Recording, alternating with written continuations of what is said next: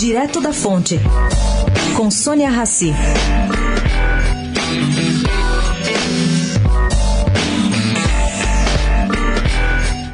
O Supremo Tribunal da Justiça decidiu montar uma comissão para estudar e analisar as propostas do pacote anticrime de Sérgio Moro do ponto de vista do tribunal. Isso é, não estão concordando muito com o que está acontecendo lá. Inclusive, pelo que eu apurei, a chance do resultado se transformar em uma nova PEC a ser também enviada ao Congresso, quer dizer, uma concorrente ao pacote anticrime de Sérgio Moro.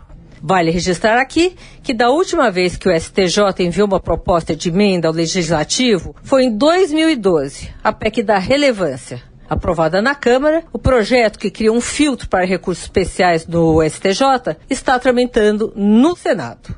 Sônia Raci, direto da fonte para a Rádio Eldorado.